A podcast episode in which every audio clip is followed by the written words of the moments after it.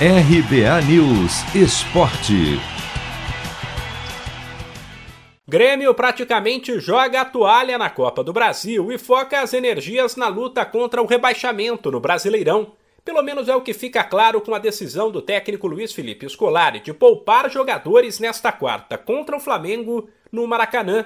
Até porque o Imortal precisa de um milagre para avançar à semifinal da Copa do Brasil. Uma vitória por cinco gols de diferença.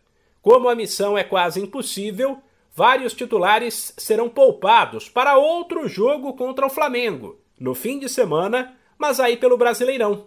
E o Grêmio irá a campo nesta quarta com uma equipe alternativa, formada por Breno, Sarará ou Rafinha, Paulo Miranda Kahneman e Diogo Barbosa, Vila Sante, Fernando Henrique, Jonathan Robert, Campas e Léo Pereira, e mais à frente, Borja contra o Flamengo, que pode ganhar reforços. Isso porque o técnico Renato Gaúcho, que viu o time mesmo desfalcado, a atropelar o Palmeiras no fim de semana, pode contar com os retornos de Rodrigo Caio, René e Gabigol, liberados pelo departamento médico.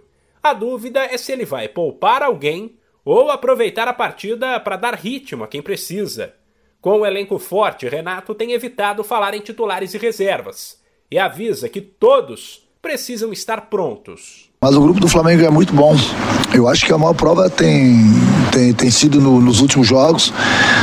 A gente tem tido bastante desfalques e o pessoal que tem entrado tem dado conta do, do, do recado. É assim que eu gosto, é assim que precisa ser um grupo forte. Volto a repetir, nós temos três competições, tem espaço para todo mundo. O importante é quando o jogador é chamado, independente da posição, que ele possa entrar e dar conta do recado. E isso tem acontecido. Tem acontecido porque eu cobro bastante deles diariamente para que eles possam treinar forte, para que eles possam chegar no dia do jogo e jogarem forte.